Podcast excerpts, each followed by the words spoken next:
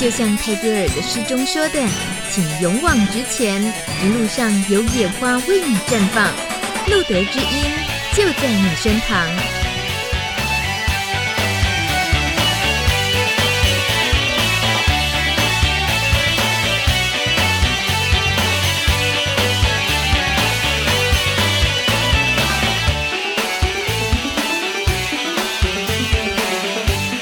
Hello，大家晚安。十月十号双十国庆第两百一十四集露德知音 Live 直播，我是大米。今天呢，还是冒着那个廉价收假的最后一天，到处都可能塞车的情况，还是很很乖的提早了出门，然后九点这个时候准时打开这个拨码器。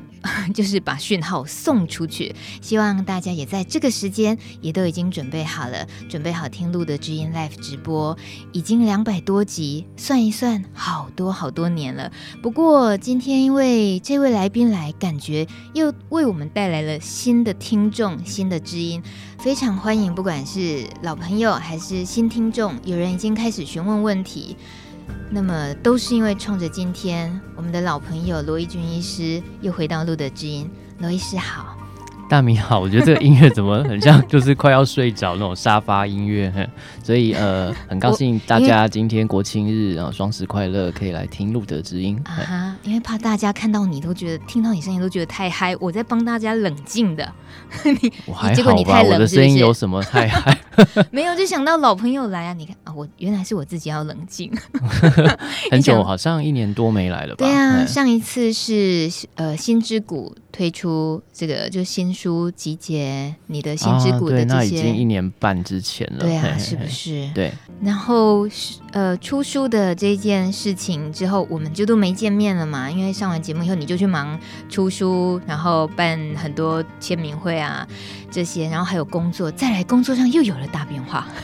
我们就又更不可能见面了。你太忙了，哎，时间是这样没错吧？副署长是在出书之后还是？对，是在九月初的，去年九月初的时候，嗯、呃，我被这个诶拔擢为我们机关署的两个副署长之一，哦、嗯，所以我都把自己。简称叫小副，那我们另外有一个 庄副署长，他是呃大副，大副，对对对，你小副就也是等同于那个肚脐下面的这一块部位，对不对？我是有小腹的啊，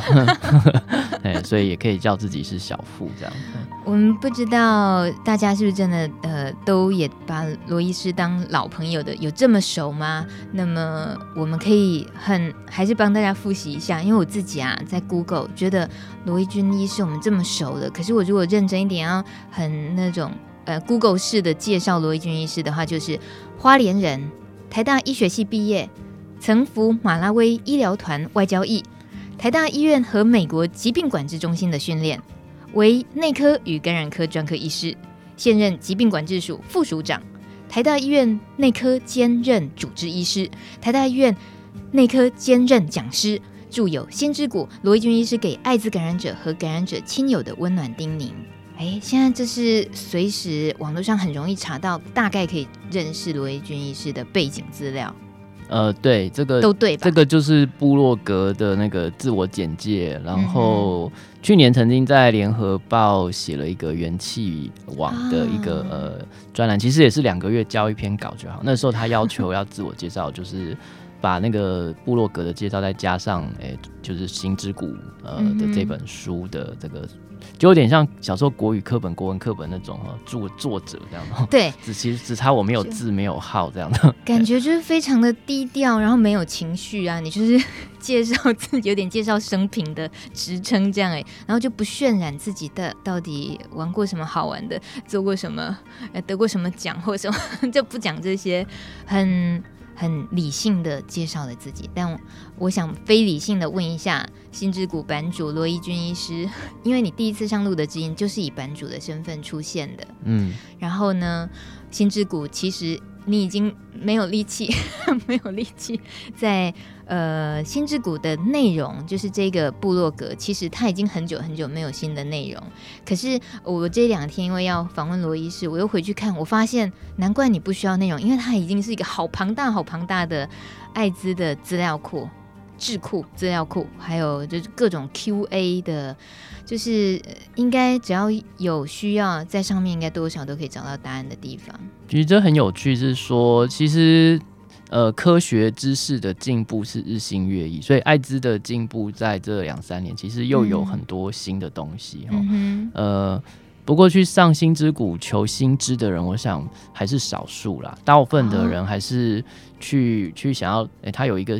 很难解决的问题，哦，嗯、就像等下留言板可能你会提到的这种问题，他想要去找一个比较就是人性化的答复，而不是说一个很制式的啊，就是哦不会哦不会没事这样子的，没有没有任何说明的这种东西。然后他可以看到有一些互动，嗯，然后他可以看到就是说跟他一样的人在问类似的问题。那还有蛮多的这个新患者，其实是看了心之谷之后，呃，对于他自己的病情的状况会比较能够掌握，嗯，然后也也能够更有一些呃心理建设啊，还有就是能够更让他周围的人也能够。认识这个病，然后从当中去知道怎么跟他相处，甚至怎么样去帮忙他。所以他现在还是有一些这个不更新，但是历久弥新的东西在。对，历久弥新这四个字形容的很好，因为。任何时候，我们都觉得已经就是罗医师已经那个嗯、呃、口沫横飞，说了好多呃，就是基本的，你基本的最能够筛减掉自己的忧虑的，都已经都 PO 都有分享过。可是永远都还是有最新的忧虑，可是是一样的，还是会再发生的。对，那很有趣是，大家其实在这个这个新的呃二零一七年、二零一六年，其实。几乎都是用脸书在在看东西，在问答，在沟通。嗯、那布洛格这么老掉牙，已经有点老派的东西，还存活着，留着一个旧的东西在那边，反而是说，他他这个问答就是直接就 po 在上面，你也不用再去翻。嗯，哦、不像脸书，可能有东西都已经被洗掉了。嗯，那你可以在上面看到一些。那个当年的状况，然后过了五六年，其实还是一样，大家有同样的问题在问，嗯、所以并没有因为这些艾滋科技或者是医药进步的关系，有解决到这些好像很基本的问题了。是。嗯，罗医师今天来，其实身份已经有一些不一样。你做的事情，在这一年来我们不没有见面，可是也都知道你好忙，在机关署的工作这些等等。呃，所以我们其实本来也很想多聊一点，比如比如说现在比较政策面的，您的工作上的。但是显然在留言板上，大大家一看到罗医师，然后还是有很本能的想要提问的，所以呢。我们也不能拒绝，但欢迎大家可以留下你的心情，然后呃你的提问，待会儿呢我们想办法也都跟大家交流互通一下。呃，一年多不见了，我们其实都变了。那我就、啊、大明你变了吗？有啊，我们都有一些不一样，你感觉不出来吗？是白多了几根白头发吗？什么只有几根？很多。我们希望待会儿很快就可以。继续聊聊这些日子的心情，也欢迎大家留言分享你的心情。听这首歌曲是什么风把你吹来的？翻译成。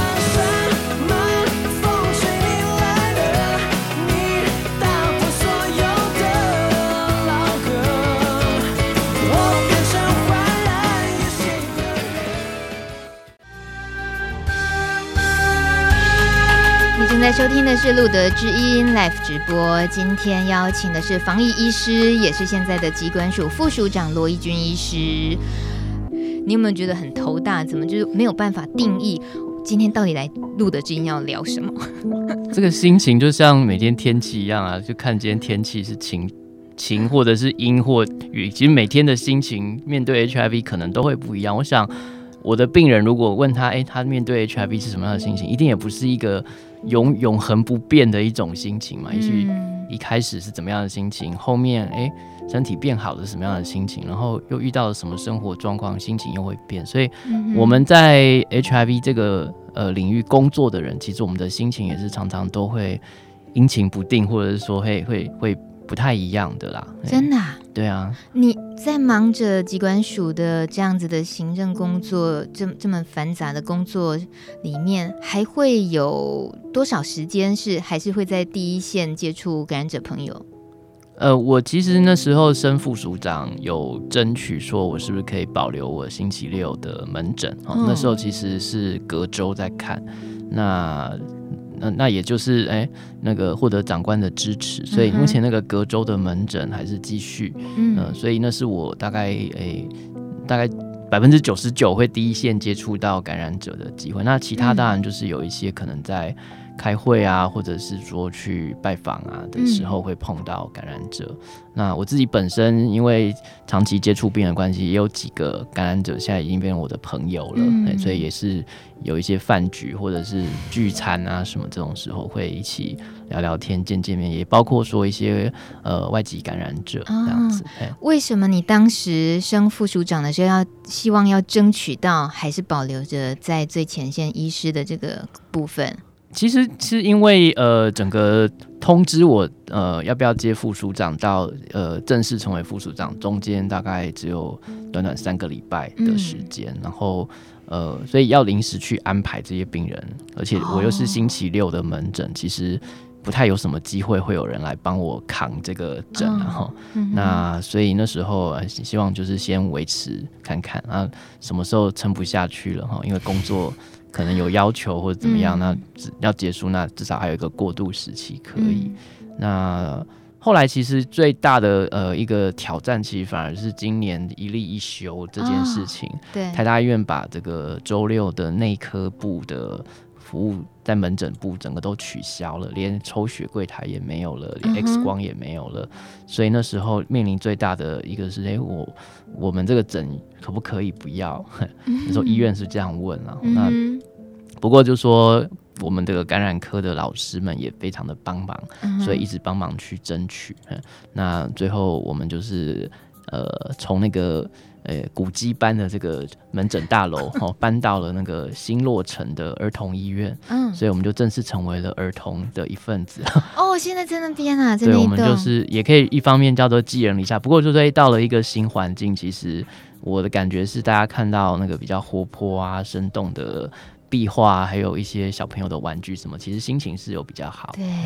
对。哦，所以在台大的感染科要门诊的话，现在是改到了儿童医院，只有星期六，只有星期六，只有星期六，因为我们是唯一的钉子户，我们坚持不关。其实所有的内科其他的门诊都关了，嗯、所以就剩下我们这个诊。嗯，那也是因为这样的关系，其实内科部有。呃，配了两个护理师来我们这边帮忙，嗯、一个护理师会专门辅帮忙，呃，诊间的一些呃一些文书工作啊，还有跟病人解释一些事情。嗯、那另外一位护理师就是专门有一个打针治疗的房间，让他可以帮我们的病人打疫苗，或者是、嗯、呃。像得了小梅，可能需要打盘尼西林等等这些注射。哦，小梅是吧？所以现在我觉得我们的病人其实有点 VIP，好像就是，哎、欸，有有专门一个专人在那边等着替他打针。聊聊一个身份的转变，是不是你也感觉到自己因为这样子，然后有些什么不同？其实我如果看诊的时候，跟病人讲的还是那样的东西，然后是噼里啪啦在讲一些这个 呃他应该注意的事情，医药新知哈，什么新药要来了这些东西。只是说回到办公室，我们考虑的确实是完全不同的一套。嗯，尤其我现在的角色呃是发言人，嗯，所以我我需要跟媒体记者沟通，我需要常被派到这个。去跟立法委员，或者是说一些民间团体，或者是呃其他的部会的同仁去沟通，嗯、所以在那样的场合之下，卖弄知识、卖弄专长是一点帮助都没有的。嘿，重点是说你要怎么样让一件事情能够说的让对方，第一个他不但要能够听得懂，他要有兴趣可以听下去，这是最重要的事情。嗯、哦。那最重要就是不要去呃，好像炫耀自己多厉害，因为我们都是非常的呃虚心哈，一直不停的在跟别的单位学习的，因为很多东西都需要大家的帮忙，所以你要请人家帮忙的时候，当然腰就要弯下去，口气就要比较呃，就是和缓一点，所以这个就是在呃这样的一个新的角色上。其实讲话也会越来越慢一点，然后用的字也会越来越简单一点。我们会很很有兴趣去做比对，把罗医师对，你可以跟比如把我跟这个来上节目的顾文伟啊，或者是别的医师来比，然后就罗医师怎么好像越来越这个不够专门，不够专业了。不不不，我们还是很很好奇。很想知道，有嗯、虽然说在这个政务官的部分，就是现在一个这么大的改变，可是你的防疫医师是一直这个身份是没有改变过的，是一直在呃，不管是你去马拉维、美国这么多年，现在在台湾很多年了，其实您自己防疫工作的内容啊，或者是防疫这个意义，这些年，然后不同地方。你你会不会觉得，其实你自己心里悄悄的对防疫有一些改变的看法？嗯，防疫一直其实我觉得没有什么改变对他的看法，因为他绝对不是只是像字面上那么简单，就是说让这个疫病哦，嗯，被不管是防治掉、防范掉，或者说防止它扩散出去，嗯，其实它底下都是有那个人的那个东西在那里哦，就是说。你不是只是看到病，你必须要去考虑到带有这个病的人。他也许这个病呢，在他身上有的时候是一辈子，像艾滋一样。如果在没有解药之前，或者说有很多的病，像登革热或者是结核病，他自己会好，或者说像结核病，他会治好治得好。其实，在他被这个病菌困扰的那段期间，还有他周围的人，其实上，呃，他们在考虑的事情跟我们在做防疫。可能最优先的事情是完全不同的，嗯，哦，然后我们要怎么样利用我们的公权力，能够让大家觉得，呃，国泰民安，不会被疫病所影响，可是又不会让这个带病的人觉得说自己每天活在不安跟恐惧当中，嗯、这个就是我们其实每天都在呃鞭策自己的事情。哦，像我每次在发布一个新闻，在讲，哎，哪一个？哪一个我们全台首例什么什么东西？哈，比如说哪一个日本脑炎或登革的时候，其实我们都在想说，这样的一个新闻对于那个当事人哦来说，它会产生什么样的影响？当事人啊，对，因为你你会去描述他的一些他是呃、哦、几岁啊，男性啊，住在哪里？对，那这个各资的部分，我们有我们的法律保障，我们可以去呃说明一些各资，但是呢，嗯、我们也要去考虑说讲。到什么程度哦？到底民众需要知道这么多？他们是在听八卦，还是说他们真的觉得这个资讯很重要？嗯、所以，呃，会不会因此就是让这个呃揭露出来的这个资讯影响到这个当事人？嗯、那这个只是比较呃隐私层次的一个问题，可是更多的可能是在于说我们的一些呃防疫的一些策略或者一些作为。会不会也让这个人觉得说，呃，他是有被尊重到，然后他愿意来、乐意来配合我们的一些防疫工作？嗯、哦，否则的话，其实很容易就会变成说，我们以为我们做做得很够，可是其实漏洞在那里。那那个，嗯、当如果说不大家不愿意配合防疫的时候，其实就很困难。嗯，那个乐意配合防疫，通常。该怎么去促成这件事情？因为已经他自己是呃疫情本身的那个主角的话，可能很我他可以他可以有很主动权的选择，我我就是不要配合啊，可以吗？这会不会犯法？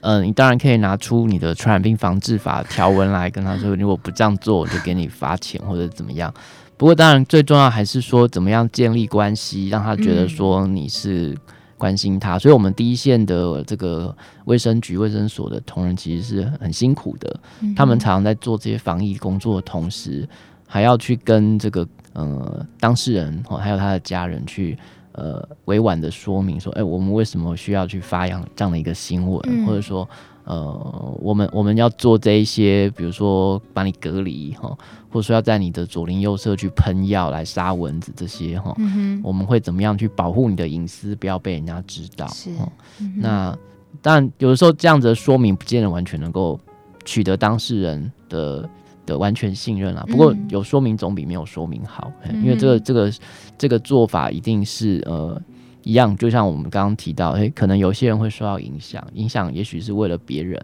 有时候为了自己，那、嗯、那就是要把我们的理由说清楚啦。诶，谢谢罗医师，你总是很有耐心的在回答问题。接下来我要考验一下你的另外一部分的耐心，就是把你抓回心之谷版主的那个身份。嗯、是是是，因为留言所以现在置入那个艾滋的那个呃晶片这样子。OK，哦，换一下晶片，刚刚是副署长的晶片。呃，我们在留言板上很高兴，很多朋友们打招呼，有面条，有安妮，有小手，有有新听众，然后还有路过的。那么今天节目其实一开始的第一个留言呢，他是在早上就留言了，他是呃昵称是 M Two，那么他想要请教医师。他说呢，他之前大概就前几天哦，跟高风险族群手与手接触，那仔细观察了手指的碰碰触的地方，没有写字或者明显伤口都没有。可是呢，按压会有点刺痛哦，不知道是不是伤口，还是说他反复按的关系造成了刺痛。那么要请教，这样我需要去筛检吗？因为内心挂碍已久，所以呢，就透过这个管道来询问。感谢路德指引，我真的不忍心说 说太直接的话。请问心之谷版主，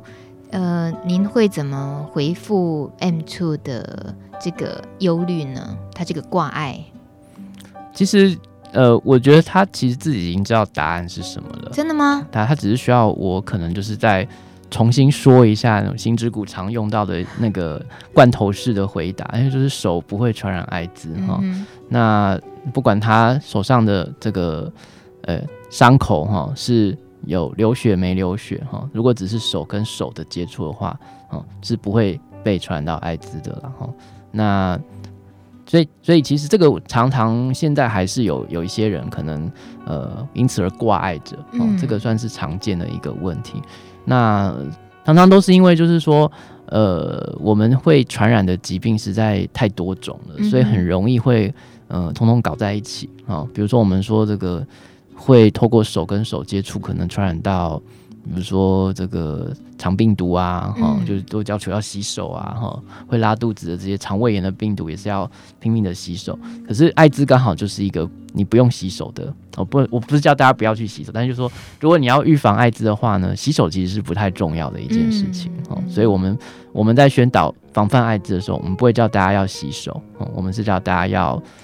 呃做安全性行为，要这个戴套，哈，或者说这个嗯。润滑液等等这些东西，嗯、就是因为他不会在手上带来带去了哈，所以这位仁兄，我是觉得说他应该自己其实已经知道答案了，嗯、他只是需要就是罗伊斯的金口再跟他讲一下，欸、自己讲自己金口，确实啊，就是说。在以前跟现在，其实还是会有这个一些民众跑来，就是想要来问问题，就是希望听到，哎、欸，我把那个话再讲一次，证实说我不是机器人。这个 M Two 呢，他其实呃已经看到留言板上也有别人给他的回复，比如说有一个路过的，他就说：“嘿。”你知道吗？没有高风险族群哦，只有高风险行为哦。如果你不曾有高风险的行为的话，你就不用担心感染。一般的日常生活啊，嗯，如果跟感染者握手、拥抱，也都不会感染，所以不要过度担心，自己吓自己喽。哎，反而呢，你也可以想想看，你为什么会这么担心、害怕呢？那个根本的原因是什么？好，这个 M Two 呢，他就很感谢大家的呃。忠告建议，所以他就谢谢版友回复之外，他说他希望能够得到正确知识，可是社会上太少资讯参考了，因为他当时接触的对象是感染科医生，所以他很担心。然后他刮胡，很对不起，这是我自己的心理病，所以我想请教罗医师，我只要自己的伤口没看到流血就没有风险嘛？就完全没有风险嘛？所以。你如果是跟罗医师握手的话，你会不会担心呢？M two，我也应该是说，那我是每个礼拜都要跟感染者 握手见面，碰他这个手啊，或者碰他身体的医生的话，老实说，那我如果那个逻辑成立，我就应该每每每三分钟就要看一下我的手上是不是有多出一个新的伤口，这样的。事实上从来都没有啦。嗯，如果我可以把我的整间录成一个 YouTube 放在网络上，你就看到说。罗医师都也没有戴手套啊，也没有戴口罩啊，然后就就随便就乱碰病人，碰完我也没有去洗手。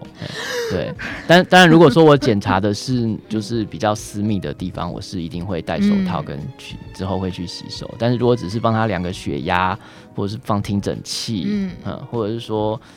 他现在很难过，握着他的手等等的。事实上做做完这件事情是不用去洗手，那我也不会担心我会被传染。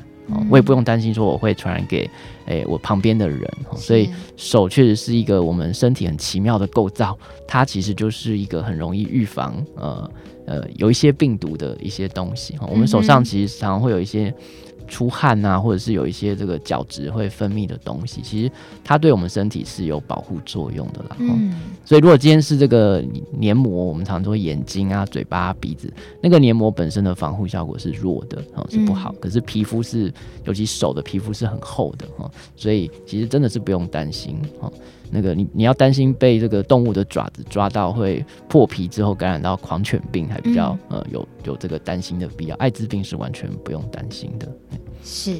希望这可以解除 M2 挂碍已久的这个。不过我要再多嘴，就说其实我的了解是这样的挂碍哈，嗯，我们姑且不要叫它是心理病，可是我觉得它是一个心理在做调试的一个过程。哦、它既然是一个过程的话呢，也不是那么容易，就是说。啊，三言两语或者是网友这样子的答案，它就可以豁然开朗，及时顿悟。对，我我的经验是大概需要给自己可能大概六个月的时间，哈，六个月的时间，嘿，就。就是慢慢慢慢慢，就是这个过程会让你时间会冲淡很多事情之外，嗯、你可能也会生活中有新的一些事件，让你诶、欸、需要去分心去做一些其他更重要的事情。嗯、那慢慢那个事情就诶、欸、自然而然就就就就离开了，嗯，就离开了。那呃不是那么容易，所以就是用知识就可以解决这样子呃一个一个一直牵绊已久的东西。嗯、我觉得它有点像是。呃，可能如果谈恋爱啊，失恋，你要有一段时间，你不是说我今天一个信念说那个人是个烂人，我就跟他直接，哦，你你明天就可以跟他一刀两断。其实他就是一个心理调试的过程，然后所以这位仁兄也不用那么的，好像一定呃，就我立刻明天就要怎么样，就是不太可能。你你要给自己一点时间，那所以这段期间一些心理的过程，一些状况都是正常的，所以你也不要觉得自己很很异常。但是如果说这样的一个事情啊，它越来越多，然后越来越困扰你，让你生活其实已经乱了步调，那我们确实是建议说，你可以找精神科医师聊聊天看看。哦，嗯、不是去筛检，因为他好像很想知道，就我会不会筛检出来有艾滋，不是叫他去筛检，是不是？是应该。这就是我常在部落格讲的说，本来无一物就不会惹尘埃，所以怎么样筛都是阴性的，啊、所以。重点不是做筛检，当然筛检可能可以解除他一时的一些恐惧，嗯哼，可是呃，他没有办法解决真正的问题。嗯，对，所以是心理调试的一段过程，很可能就给自己六个月时间，我们。听到了，不知道 M two 可不可以接受至少六个月这件事？我觉得这意思是一个很好的弹性。当然，如果提早走过了这段心理调试时期，那又更值得开心。而且感觉上刚好趁着这段时间，呃 M two 你说到的社会上太少资讯参考，其实不会哦。你如果进入路德的。官网好可怕，整个知识，整个那个像图书馆一样，资讯非常多。不管是呃感染者的生命故事，或者是感染的各种 Q&A 这种讯息的参考，或者是活动的讯息，然后相关的新闻报道，很多很多你可以参考得到。所以这段时间或许就刚好透过吸收一些讯息。虽然说罗医师也提到，不是说知识一。一接收到了就马上可以放下那个挂碍，或许没那么快。可是，呃，我我们还蛮高兴，期待是不是刚好借由这一次的疑虑挂碍，可以给自己一点机会，也认识这个病毒多一点了解。这样，谢谢 M two，你愿意说出你的问题，给我们有这个机会再聊一次，然后也让我们再复习一下心之谷版主对于呃网友们的一些提问，他的回复方式，就是大家可以看看。在心之谷都有一些很经典的每月 Q&A，对不对？是不是叫做呃每个月的问答集？很多的朋友说那叫月经文啊，超精但，是没有不敬的意思，就是说，哎、欸，他是因为每个月都有一个答客问，就会把所有的一些常见的东西再 po 一次。嗯，对。好的。还有好奇的提问是，有一些医护人员说戴手套会比较不敏感，在治疗疾病上会有影响。借此来要求感染者要告知，但是事实是这样吗？这位好奇的提问，罗医师遇过吗？呃，这个应该拉出来讲，就是说有一些事情呢，其实呃是呃态度还有价值，还是说是技术层面的事情。那其实常常常常在艾滋的议题上面，他们会被混在一起这样、那因为就是讨论态度跟价值，在医护人员来说是较难以启齿的东西，所以他们会倾向用一个技术面的东西来、哦、来作为他的主要理由啦。哈。嗯，那所以呃，我我也我也同意，就是说有些医护人员确实他，比如说在开刀的时候，他觉得说戴一层手套、戴两层手套，他真的就是那个触觉会比较不敏。那他他其实开刀一定要戴一个戴一层手套，他大概讲的是说再多戴一层哦。那多戴一层，他其实也不是因为说两层比较不会渗过去，而是说他怕可能呢，诶、欸，就是不小心刀划破了一层手套，至少它里头还有一层。那其实就是他担忧的就是在于说会不会被传染。嗯那那里头是他过度恐惧呢，还是说他有？呃，不了解等等的话，那个是另一个层面的问题。嗯。但是我想，我们可以理解的应该是说，医护人员他们自己呃不希望被感染到艾滋。哦、嗯。那所以他他会用他不管是道听途说，或者他在学校里面学到，或他看别人怎么做的方式来设法保护自己。哦，因为这是人都会趋吉避凶的方法。那我们医院各种的各个台湾或者是世界上的医院里面，也都是以这种。比较师徒制的方法在在教学的情形之下，很多人可能就是他的先生、他的前辈、他的学长姐怎么教他就怎么做，他有时候也不会去细想这么多一千个 SOP 里面每一个 SOP 里头每一件事情的前后的原理逻辑是什么啦哈。所以有时候如果我们都用这种 SOP 啊逻辑，他不会这样子。其实对他来说，他他是觉得你好像不是很关心他真正在意的事情。啊、嗯，所以我们应该是要。真的坐下来，哎，讲一讲，说，哎，你你其实很担心，可能因为这件事情会被感染，对不对？嗯、哦，那这个感染，如果呃要发生，要在什么样的条件下才会发生？那我们其他这些常在接触艾滋的人，我们是在怎么做的？然后你跟我们每个人都其实这样做，我们也没有被感染到艾滋，哦，嗯，所以，嗯，就说当我们都在吵一些很技术面的问题，手套应该要戴一层或戴两层。嗯或者说，呃，这个东西就是触觉是敏感不敏感，然后感染者的的心理状况，其实对他来说，他会觉得说你，你你忽略了我的心理的感受，嗯、也许我的心理感受是被夸大的，嗯、或者说我就是没有被感染科的那些专家们认同，说哦，你们就是不懂艾滋。可是，在那个当下，他可能觉得说我就是没有被倾听啊，嗯，那你如果被我倾听我，我我如何被你说服啊？所以，我们其实常在处理一些医院的同仁挣扎的时候，其实很重要就是。先听听他讲他的担忧，嗯，嗯，那听他讲完之后呢，不是说呃全部都用那个说理的方式一个一个去攻破，因为而是说确实你的这些担忧哈，其实我也可以同理，我知道说这些情形可能会真的让你觉得很害怕。嗯、那我们其实呃从学理的观点会知道说怎么样怎么样怎么样怎么样哦，可是确实就是说在那个场场景发生的时候。也可以理解说，哎、欸，你会很很害怕，因为你毕竟比较少接触艾滋。嗯、那以我们这种常常在碰艾滋的人来说，我们呢可能又神经太大条了。我们有时候呢有些事情，也许就觉得哎、欸，这没有关系等等的。所以我们会把我们的经验跟他分享之外，但是再让他继续问问题，让他问问题，问到就是说每一个这个他想担心的这个层面，我们都有一些不管是后续的补救，或者说之前其实没有这样的。呃，担忧可以条件可以成立，让他知道说，其实呃，他想到的事情我们都想过了，嗯，哦，那这样的话，我们才会有一个共同点可以来做讨论，然后不要想说，哎、欸，可以用一两句话就就哎、欸、让他顿悟，就我觉得就跟心之谷回答大家的问题一样，哦，这个其实一一整个故事，你要怎么样去理解跟说清楚，然后把这个道理可以用听得懂的话讲出来。嗯谢谢好奇的提问，也谢谢罗医师，又这么可以有很多层次的深度的回答，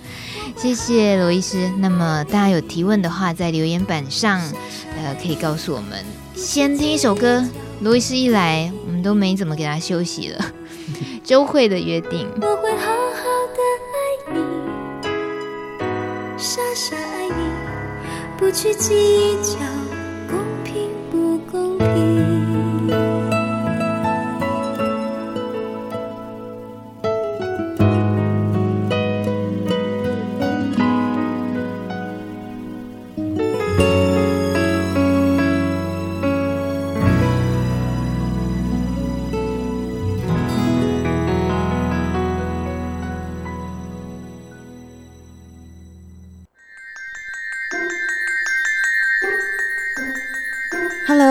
帕斯提朋友，大家好，我是同志咨询热线吕欣洁，想要跟大家说，请大家不管你在世界的哪一个角落，你都要相信自己是值得被爱的，也要相信自己有爱人的能力，永远不要放弃去寻找自己更好的未来，相信自己，啊、你可以做到更好的自己，加油！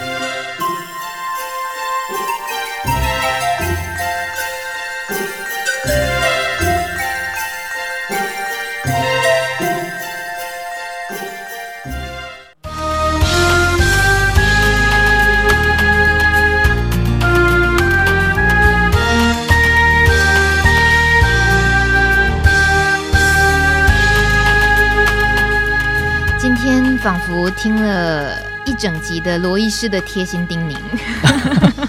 刚刚听到的是心洁的贴心叮咛。那其实罗医师也录了一支，不止一支，有过两个版本的贴心叮咛。所以虽然说好久不见罗医师，可是我们偶尔都会听到你的声音在录的知音里面。嗯，今天还有一件事情想跟罗医师讨论，听听你的看法，尤其你现在。很不一样，更忙了。呃，美国的疾病管制与预防中心，就是美国的 CDC，他们这两天公布一份最新的调查资料，是说，二零一五年到二零一六年，在美国的性疾病发生几率增加很多，淋病增加了。呃，百分之十八点五，梅毒增加了，也将将近百分之十八。那 CNN 的报道提到，这一份调查显示了美国的性病感染率已经破了往年的记录。不过，这份报告里面啊，没有包含 HIV。在美国的 NPR，就是他们全国公共广播电台的报道里面说，美国是个在已开发国家当中性病。性疾病发生几率最高的国家，那这些增加最主要是因为国家砍了筛选疾病跟照护的预算，这是他们自己 NPR 的报道哦。所以我有个美国朋友，他就说：“哦，我们美国真的好落后，因为竟然在砍这种筛检的，还有这个照护的预算。”我只是想回过头来看台湾，我们比美国不落后很多吧？嗯，我现在在做政策。呃，就是协调或者制定这样的角色，其实都会常常警惕自己，就是说一个问题应该会一个一个挑战，不是说用一个简单一句话的答案就可以解决。所以我常常在面对媒体，所以他们都很希望可以知道，而这件事情到底是什么原因，然后最最好这个原因结果就是只有一句话，嗯，是谁谁谁的错，或者因为我们的钱不够，或者我们的人不够等等。但是绝对不是这么简单而已哦。我想美国如果性病在飙升。一定也不是只是把这个筛检、预防和防治的经费砍掉这么简单而已，它一定有很多，就像这个呃，可能从得病的人的角度来看，他为什么更容易跟别人发生性行为，把病传染出去，嗯，以及就是说，那什么样的一些社会文化因素促成了这个性病可以更容易在一些呃，不管是。呃，多数族群或少数族群当中的传播，所以应该是要把整个问题再进一步的了解之后啦。那砍钱这个是很容易呃被作为一个箭靶啊，因为因为他刚好把那个经费砍了，所以呢，那现在这个问题又烧起来，所以一定是那件事情跟这件事情扯在一起的关系哦。呃，台湾我们其实，在性病这一边，其实相对来说是因为搭着艾滋的计划的关系，所以我们针对零。淋病啊、梅毒等等这些，呃，治疗其实是用健保的方式在治疗，但是它的呃它的筛检其实是呃透过像艾滋呃的匿名筛检的方式，它顺便会做这个梅毒的检查啦。哦、嗯嗯、呃，我也不敢说我们做的就比美国好，我们至少是没有 在这一部分是没有。没有去砍钱哦，嗯嗯，那只是说我我不认为说砍钱就会造成性病的泛滥，嗯，嗯，其实呃，现在应该全球都在面对性病的威胁，是主要来自于说我们人与人之间的距离已经越来越短了，嗯。你以前可能还要跟人家约个会啊，去吃个饭啊，然后然后送送送个花什么才能够把人家钓上来。现在其实哎、欸，在在你的那个手机的 APP 上面、嗯、哦，直接就可以把很多事情都解决。所以以前可能一年或者是半年或一个月才能够达成的目标，现在可能一个晚上就直接就达成了。哦嗯、那这样的情形之下，其实呃。人与人之间的距离缩短，是最利于这些性传染东西的散布的啦。嗯、就是您的防疫医生这件事情，会不会有一个很不讨喜的角色？就是哎，要注意安全啊啊，要呃要使用什么呃保险套啊，只能去做劝，有一点消极的感觉。嗯，应该是说选择走感染科这一个科的医生。应该就是比较好管闲事的一群人了，是这样。对，因为我们 我们管的也不是只有艾滋、要性行为、要安全等等这些事情，我们其实常常都在劝导民众不要去做一些可以开心的事情啊。那比消极还更 更可恶，叫人家不可以开心。比如说，我们叫大家夏天要穿长袖长裤，不要被蚊子叮。你觉得有谁会真的照我的话去做吗？你很惹人厌呢，讲这个话。嗯，那那呃，我们会。跟这个大家说，中秋节烤肉前后要记得洗手。你到了河滨公园，你去哪里洗手？等等这些，但是该就是我们像唠叨的父母一样，一些该说的话，我们还是得要说哦。因为如果你连这些都不去叮咛，那贴心叮咛的话，可能大家就会觉得说，那没有关系，这些都可以做。只是说你叮咛了，也不见得。能够发挥很大的功效，了哈，所以我们现代的这个医药科技很发达，就是它会透过一些像疫苗啊，或者是说一些预防药物的方法，让你就是在不想听话的状况之下呢，也是可以防防止自己得到疾病。嗯，呃，所以就就会有很多这些新的科技想要来解决人性的问题。我觉得科技真的是来自于人性，哦。那它也带来了一些新的问题，就像刚刚讲手机的这些 APP 缩短大家的距离之后，会让这个性病的问题变得比较严重一点。嗯，嗯，那另外就是说，当这些新的科技带来的新的医药的发达，可能其实呃社会的节奏还没有那么快跟上的时候，就会有很多人无法理解哦，就是说。好像所有的问题现在都要用药哦来解决哦，嗯、那那难道自己不能够行为上面多注意一点哦？等等的，就是如果今天我们发明一种药好了，吃下去就不会被蚊子叮，我一定要吃。好，可是如果那颗药很贵，那是、哦、是我们应该要叫大家还是夏天就穿着长袖长裤就可以预防被蚊子叮，还是说应该要买那个药来吃？哦、所以这个就是考验人性的一个问题了。哈、嗯，对对。你提到的吃药是不是？那我们就顺便回答一位，呃，十一号留言，他说：“请问罗医师，呃，怡生瑞或舒发泰吃一阵子了，是不是会造成胃不舒服或恶心的感觉？刚吃的时候都正常啊，吃到第二周还有这样的感觉，是不是？是不是这阵子这样情况会缓解？嗯哼，请问罗医师。”呃，如果你看每一个 H 的 HIV 的药，其实它的这个说明应该都会提到有恶心啊、呃、胃不舒服，这个这个是非常常见的副作用。嗯、但是呃，其实他他刚刚说他一开始没有这个副作用，后来才有。对，呃，那。呃，就比较难说，一定是这个药造成的啦，哈、嗯，就说他，我们有时候会看看这个病人在这两周当中有没有什么其他作息或者是饮食的一些改变，哦，嗯、那不过常常问到最后，就是真的也是吃这个药，嗯，是唯一的改变。那那有的时候这些症状确实不会在一开始的时候出来，而是在药物比较浓度累积到一个一定的稳定之后才发生。哦，那我们有。常常做的方法就是说，哦，要不要试试看啊？配配的，比如说酸的东西一起吃啊，然后这样也许可以减轻那个反胃的感觉，就好像当孕妇的那种症状。呃，这是你说的，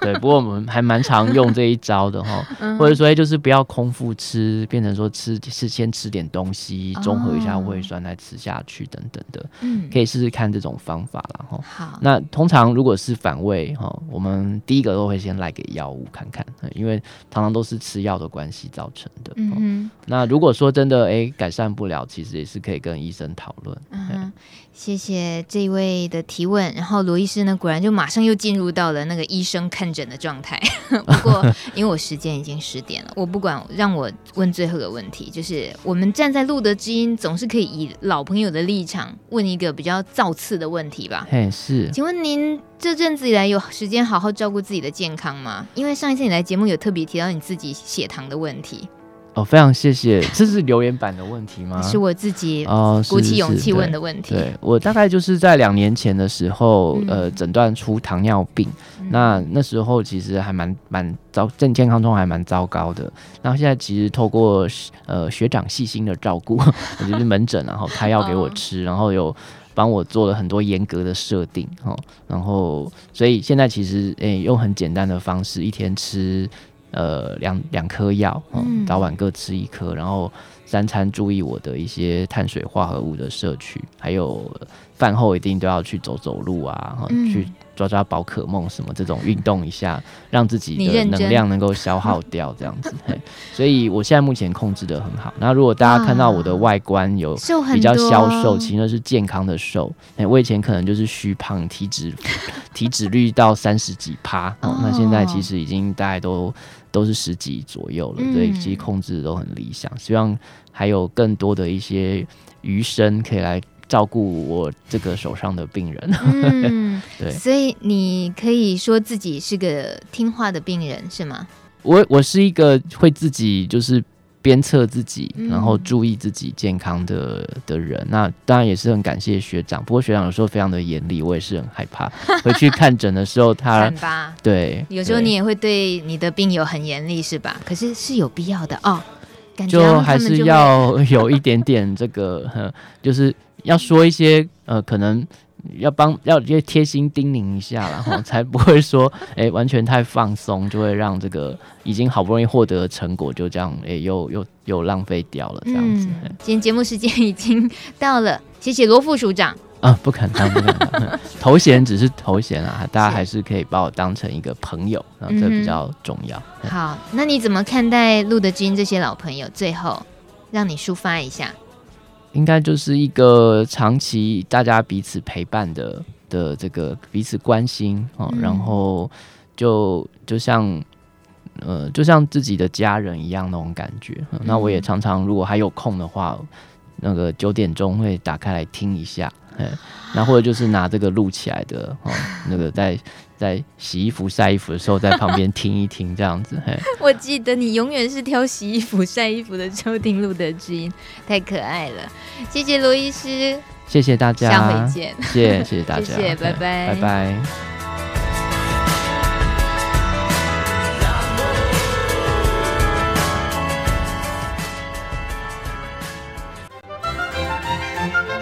本节目由路德协会制作。中华电信协助播出。